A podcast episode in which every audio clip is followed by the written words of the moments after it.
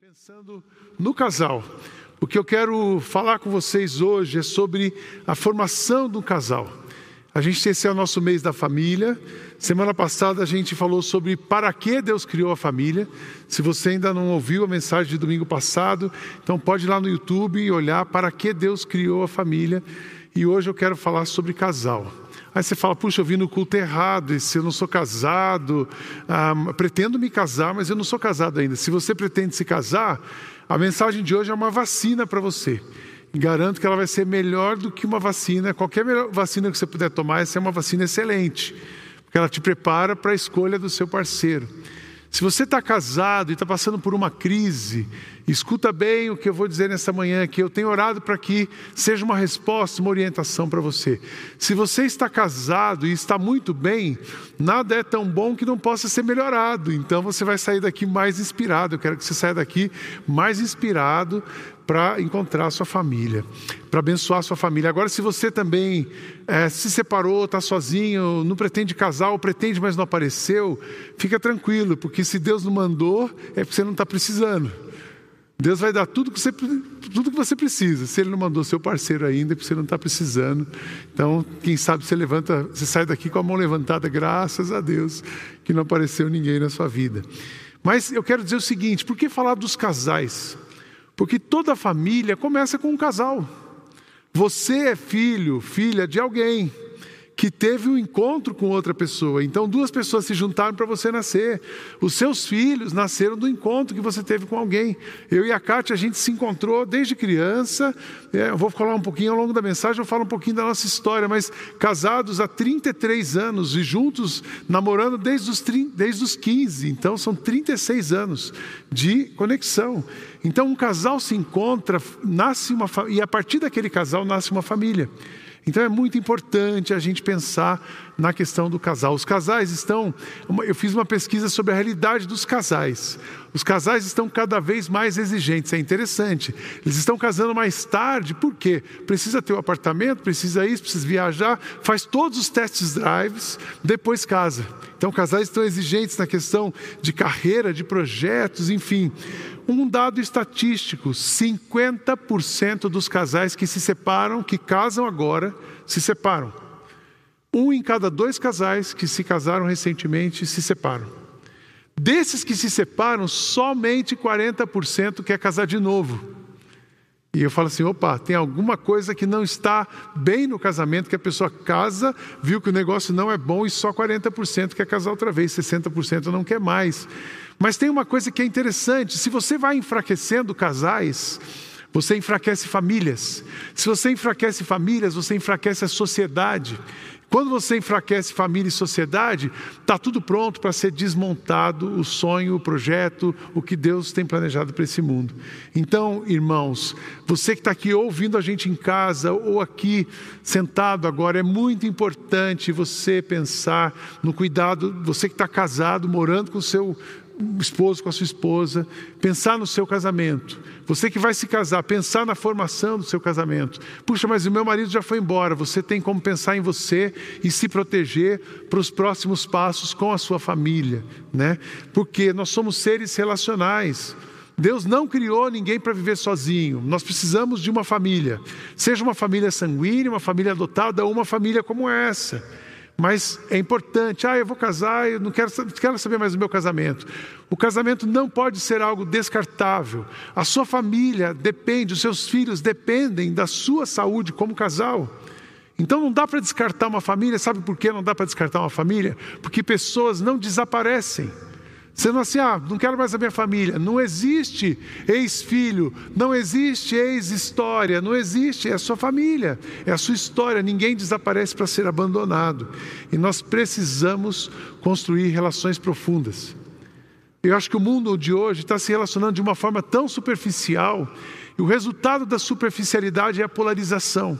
A gente é tão superficial nas palavras, tão superficial em sentimentos e relações, que facilmente a gente se escorrega para um lado ou para o outro. Como é que as relações profundas são construídas?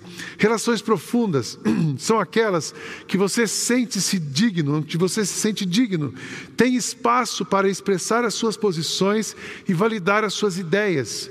Relações profundas são construídas em uma parceria fruto da decisão de amar. Então, parceria, construção junto, igualdade, dignidade, expressão de ideias. Essa definição de relações profundas, ela serve para o casal, ela serve para pais e filhos, ela serve para trabalho, ela serve para a nossa vida em comunidade. Mas é interessante que quando a gente fala de casal, a gente tem alguns mitos sobre casal. E eu acho que muitas vezes nós temos um casamento idealizado na nossa cabeça. A gente tem uma, um casal idealizado na nossa cabeça. Aí eu gero uma expectativa para minha esposa que ela não vai me atender. Ou ela tem uma expectativa de mim que eu também não vou atendê-la. E quando você gera uma expectativa sobre alguém ou sobre uma situação e você não é atendido, primeiro que se você tentou ser fonte, você vai cansar. Segundo, que você esperou do outro e não veio, você se frustra. Então, às vezes, eu encontro um casal cansado e frustrado, porque eles tiveram expectativas irreais sobre o casamento. Então, eu quero desmistificar alguns mitos. Primeiro, um casal romântico, isso é um mito. Eu vou ser tudo para ela e ela vai ser para mim. Você já pensou isso uma vez no seu casamento? Ai, a gente vai se olhar e eu vou acordar e eu vou, nossa, aquela vontade todo dia assim Aí de repente você descobre que não é bem assim. De repente você começa a levantar e sair para trabalhar. E de repente você volta da lua de mel. Ou às vezes na lua de mel você acorda e fala assim: cadê aquela pessoa que estava montada ontem aqui na minha frente? Eu já, eu já vi casal entrar em crise na lua de mel. Casal idealizado e não o casal real. O amor verdadeiro, a gente tem um mito sobre o amor verdadeiro. Amor verdadeiro é aquele que as pessoas se entendem 100%.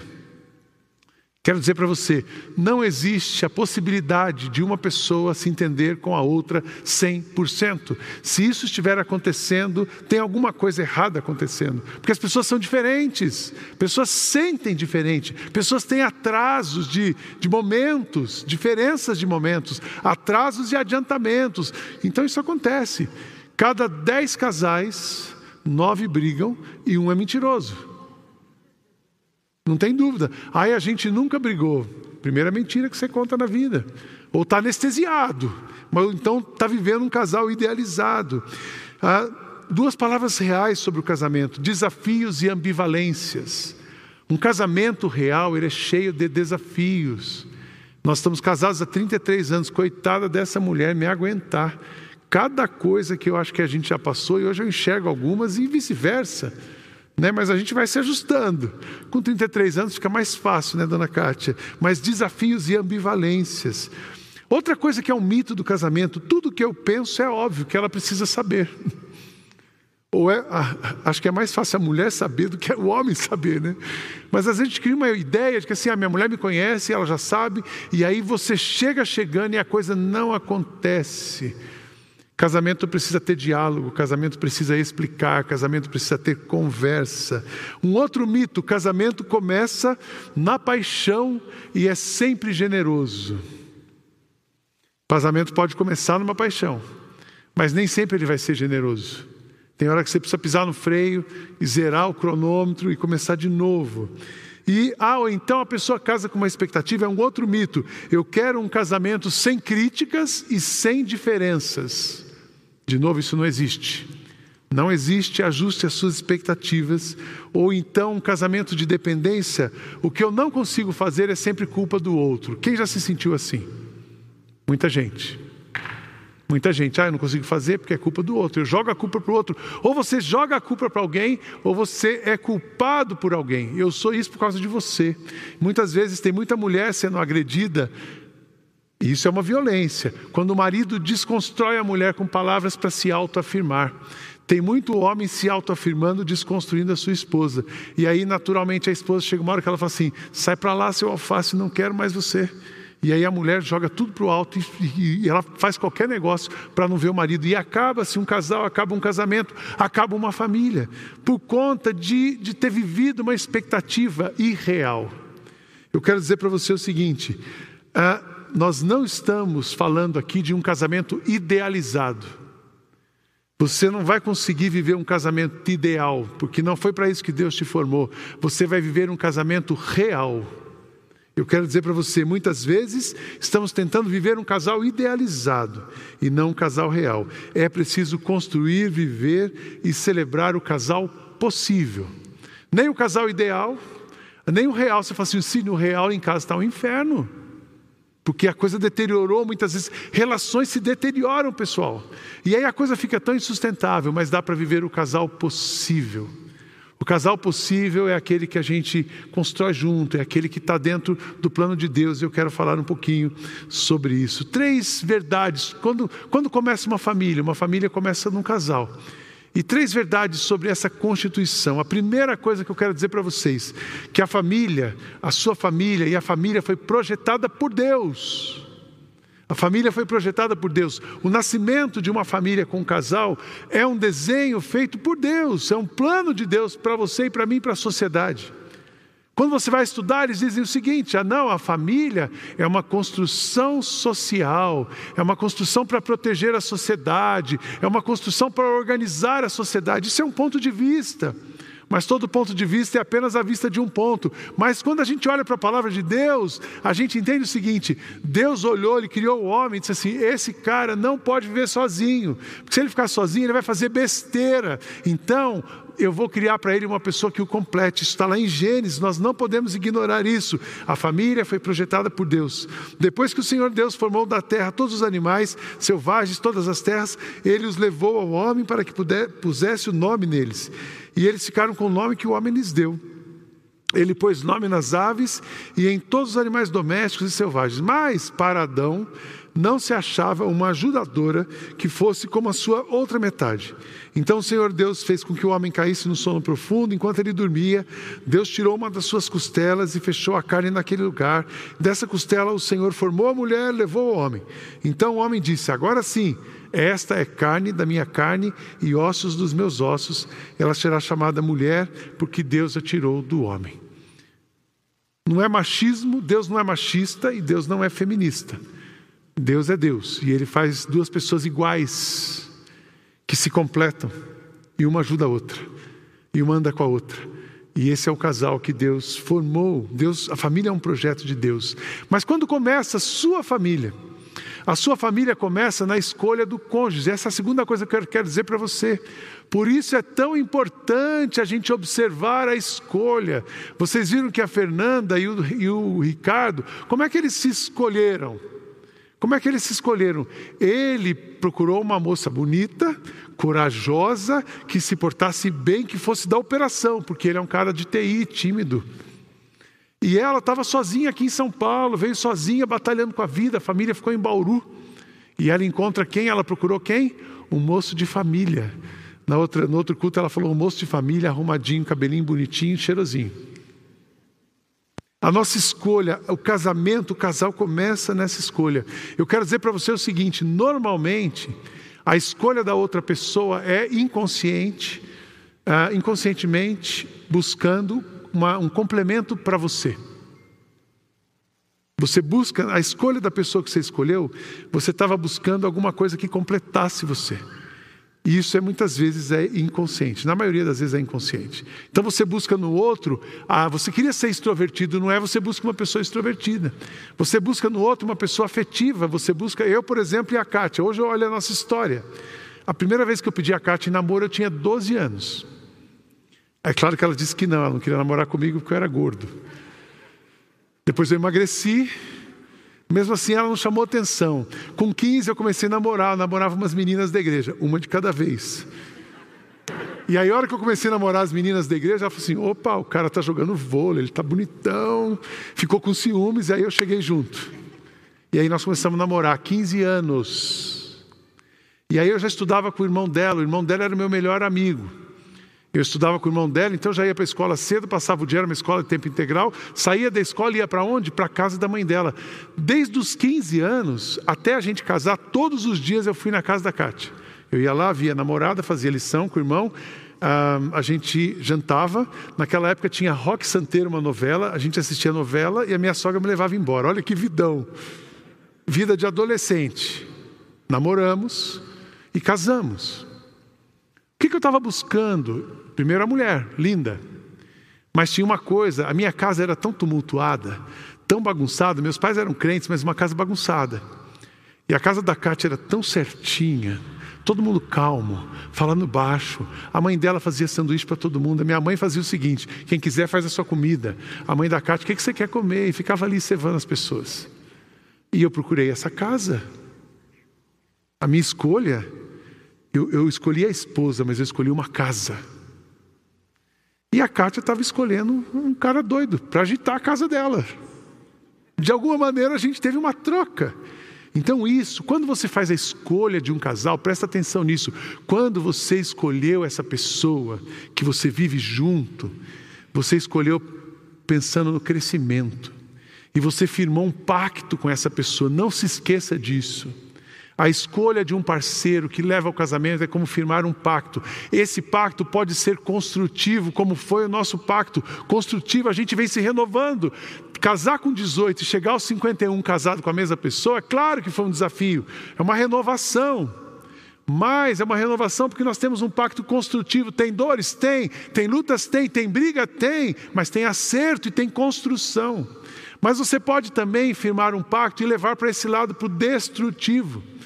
E um pacto destrutivo é quando você deixa o egoísmo é, sobrepor ao altruísmo, é quando você deixa a arrogância sobrepor à humildade, é quando você coloca tudo para você e as suas expectativas sem ouvir e sentir a expectativa do outro. Isso se torna um pacto destrutivo, você vai acabando com a família. Você vai acabando com o casal. Aí os seus filhos vão percebendo isso e começa a confusão. Então, a família é um projeto de Deus, mas a sua família começou nessa escolha que é um pacto e pode ser construtivo. Isso é uma verdade. A outra verdade que eu quero dizer sobre a família aqui é um projeto de Deus, você escolheu, mas você, além de escolher a pessoa com quem você constrói uma família, você pode escolher o tipo de família que você vai ter. Eu sempre falo isso: famílias são sistemas que se reproduzem. Então você escolheu a sua família. Bom, que família eu vou ter? Ah, eu, eu escolhi minha família, mas é o seguinte: eu vou casar com a pessoa. Eu não vou casar, não. A gente não vai casar. Eu, esse negócio de documento para mim não funciona. Eu sou super inseguro. Eu não quero, não certo. Então, assim, nós vamos morar junto. Porque para mim morar junto está tudo certo, está tudo bem. Beleza, eu não tenho, não estou te criticando porque você decidiu morar junto. Mas isso é um tipo de família. Quando você escolhe morar junto com alguém, você começou a sua família desse jeito. Aí você, a relação amadureceu, está dando certo, você mora junto, está legal, você resolveu ter um filho.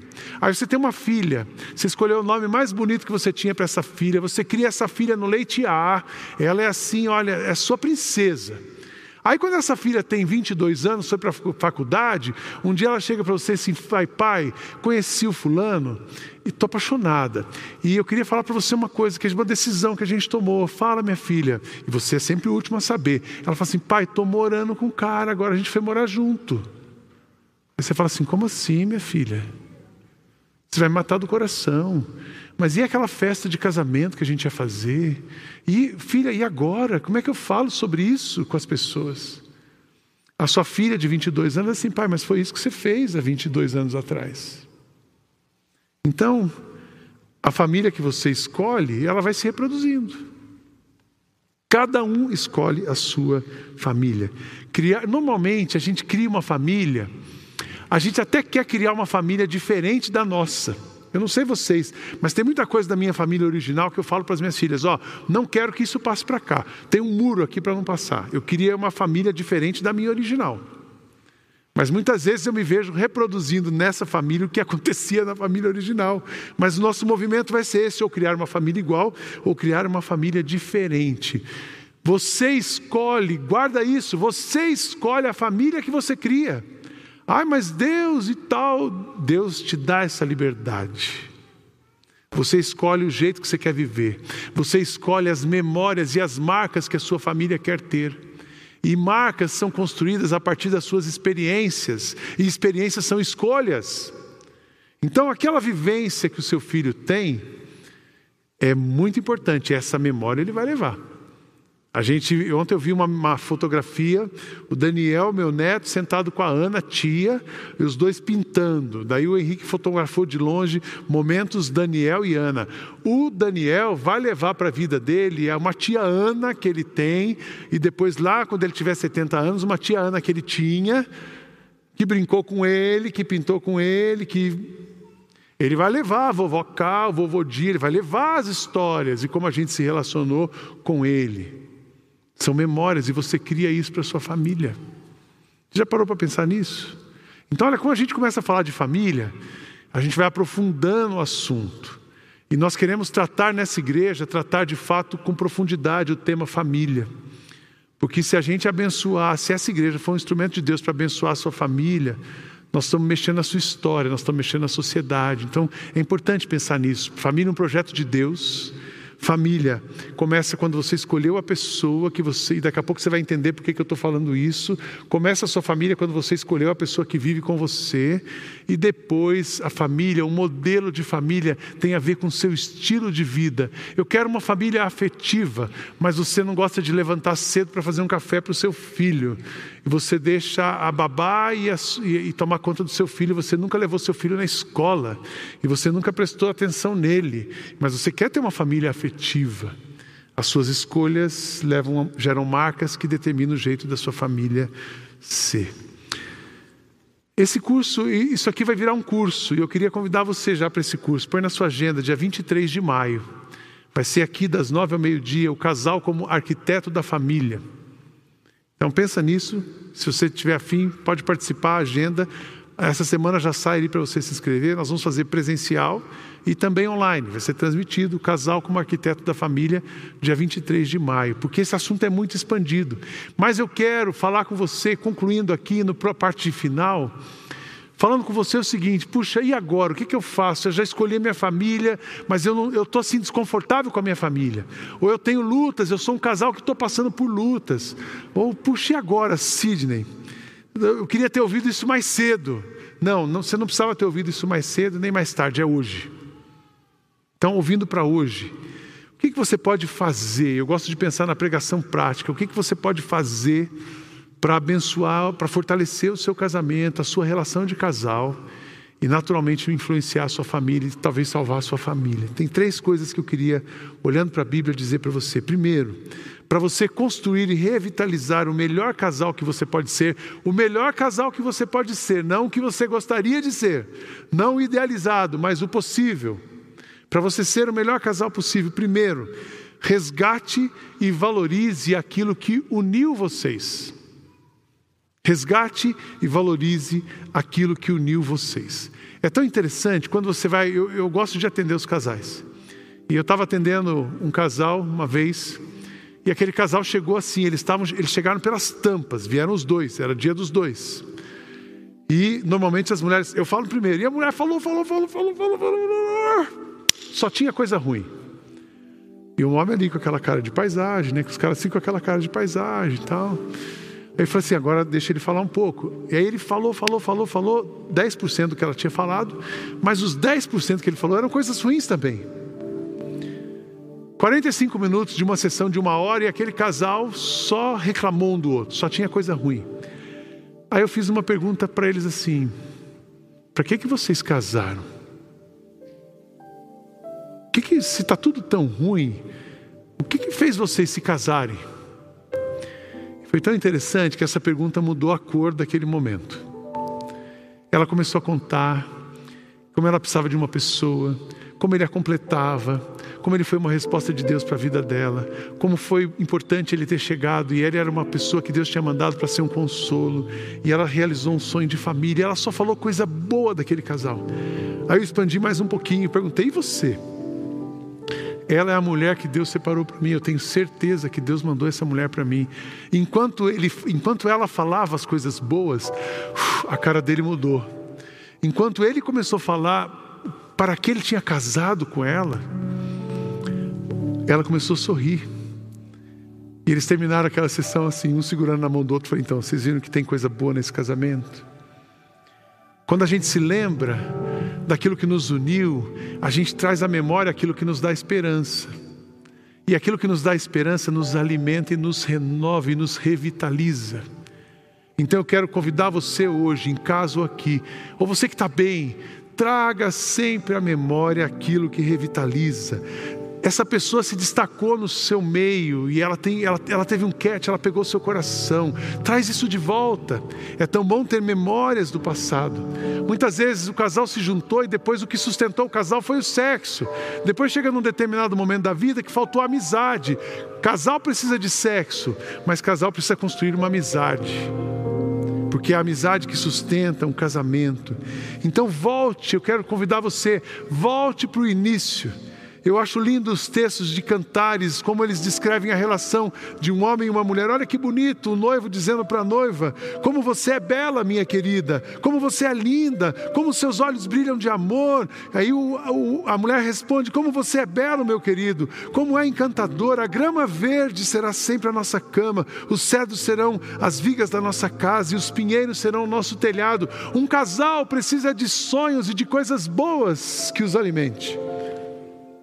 Porque a vida é muito difícil, o dia a dia é muito pesado, mas aquilo que uniu vocês os renovam. Eu tenho memórias do meu primeiro, meus primeiros momentos com a Cátia, de apaixonado.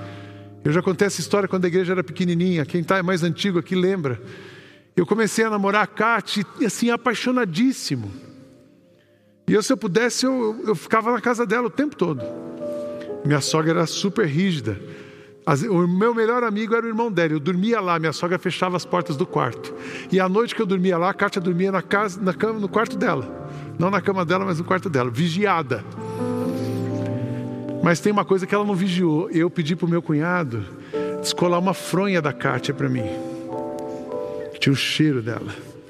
E ele também, eu descobri, como eu tomava banho na mesma casa, o shampoo que ela usava, um shampoo de pêssego.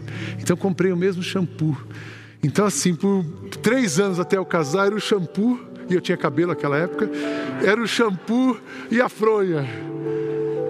Sobrevivemos. De vez em quando eu preciso lembrar do shampoo e da fronha. Trazer a memória o que nos dá esperança.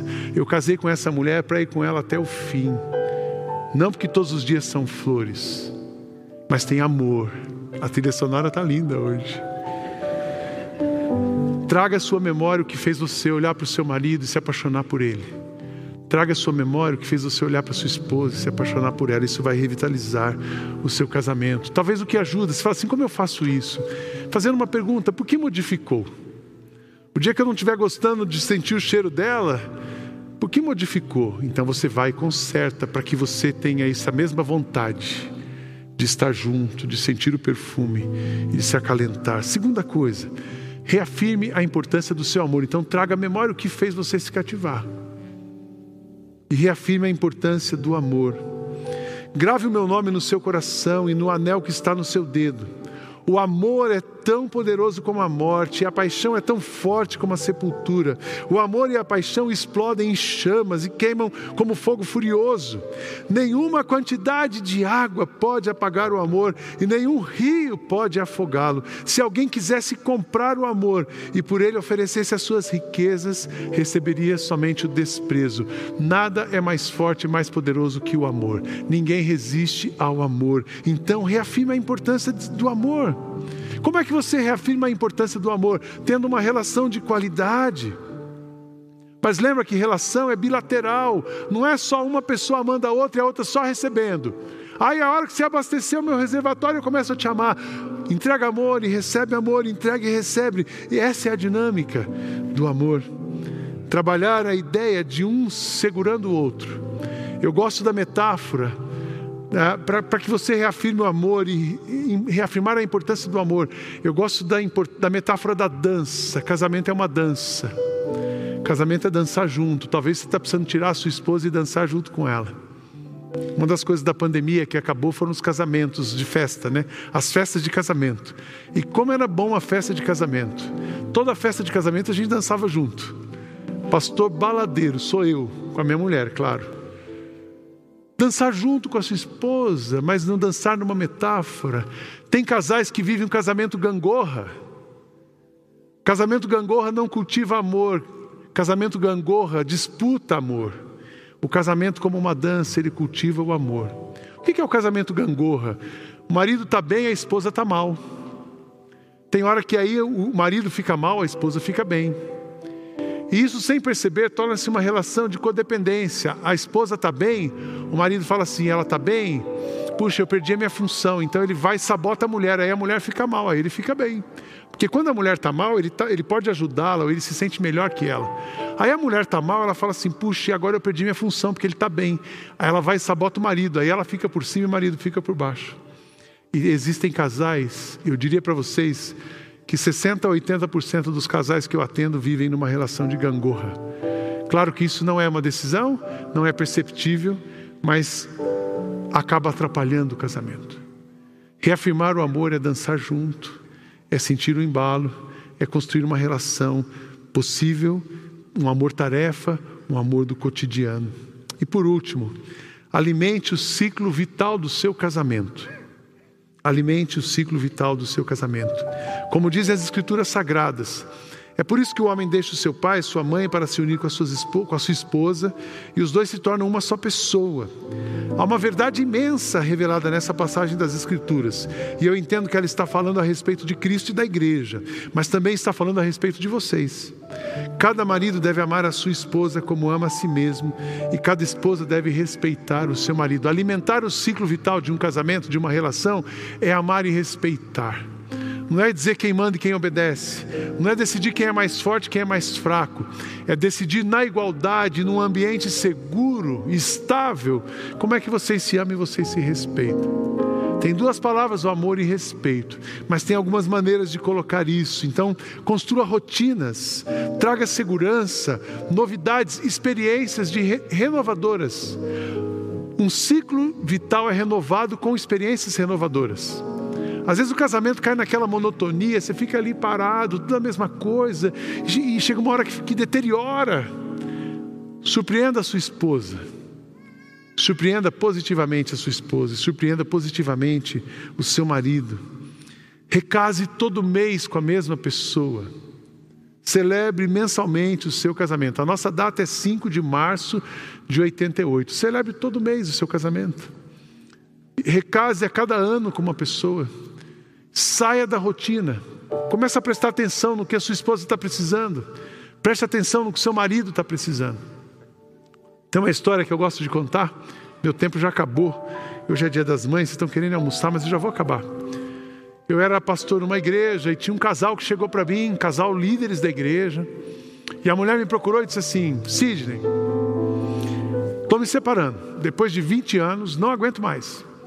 Estou já deu para mim, tal, tal, tal, e não adianta, ó, não adianta você me falar nada, porque se você falar para eu ficar, para eu ficar casado, eu saio da igreja, mas casado eu não fico. Eu disse assim, mas o que está acontecendo? O que, que aconteceu de tão grave? Ela me disse, eu não aguento mais. O cara levanta cedo, toma café comigo, vai embora para o trabalho, mais de 20 anos na mesma empresa, não faz outra coisa na vida, só fica ali. Aí chega de tarde, eu faço jantar, a gente janta junto. Ele senta naquele sofá, fica naquele controle. Quarta-feira tem que escutar um bendito jogo que ele escuta. Fim de semana a gente se enfia na igreja e nós não temos vida. E eu não quero mais. Eu assim, posso pelo menos falar com seu marido? Pode falar, mas não adianta, eu não vou ficar casado. Fui conversar com o marido. Cheguei para ele. Falei, fulano, o que está acontecendo? Sua mulher me disse que. Ele assim, pastor, eu não sei o que está acontecendo com ela. Eu sou um homem caseiro. Minha vida é da casa para o trabalho, do trabalho para a igreja. Eu levanto todo dia cedo, tomo café com ela, pastor. Depois eu vou para o meu trabalho, estou super bem no trabalho, estou mais de 20 anos na mesma empresa. Eu volto em casa, no trabalho, fico em casa, sou caseiro, janto com ela toda noite. O máximo que eu faço é ficar ali assistindo uma televisãozinha, a gente não sai de casa. Quarta-feira eu assisto meu joguinho, que quando passava jogo de quarta-feira, assisto meu jogo. Domingo, pastor, a gente está aqui na igreja servindo. Agora ela vem com esse papo de servir. Ah, e tem mais. Eu pego o meu salário e dou para ela integral. Ela que paga tudo, ela controla tudo. Vocês viram a diferença do ponto de vista de cada situação? E eu disse, cara, você está precisando surpreender a sua mulher. Você já levou flor para sua mulher? Eu disse, não. Você leva sua mulher para o cinema? Também não. Então começa a levar a sua mulher para um cinema, para um restaurante. Pega um cinema de segunda-feira, é barato e é vazio, uma delícia no cinema segunda-feira. Pastor só vai em cinema de segunda-feira. Pega um cinema segunda-noite, surpreenda a sua mulher. Ao invés de ficar num, num, num jogo na quarta-feira, leva ela para jantar. Faça alguma coisa nova, traga flores, inove, crie outras rotinas. Na verdade, eu estava ensinando um cara de 50 e poucos anos a namorar, a cultivar o relacionamento com a esposa. Que você faz isso enquanto você é namorado, mas pode fazer isso depois. Passou um tempo, encontrei eles lá, e aí? Pô, pastor, ela assim, pastor, deu certo. Eu não sei o que você falou pro cara, mas olha, a gente está tá bem, viu? Você acredita que o cara está me levando para o cinema? O cara me leva para jantar. Até flores ele me trouxe. Eu falei, e aí, tá tudo bem? Tá tudo bem. Cultive um ciclo vital do seu casamento. Então você quer revitalizar o seu casamento? Volta para o começo. Resgate e valorize o que uniu você. Reafirme a importância do amor e alimente o ciclo vital do seu casamento. Quando isso acontece, você está investindo no seu casamento. E aí eu quero dizer para você três coisas finais. Primeiro, cure você, você cura 50% do seu casamento. Não tenta curar o outro, cura você. Quando você se cura, 50% do seu casamento resolveu. A outra coisa que eu quero dizer, crie tempo, crie, rotinas, mas separe tempo para investir no seu casamento.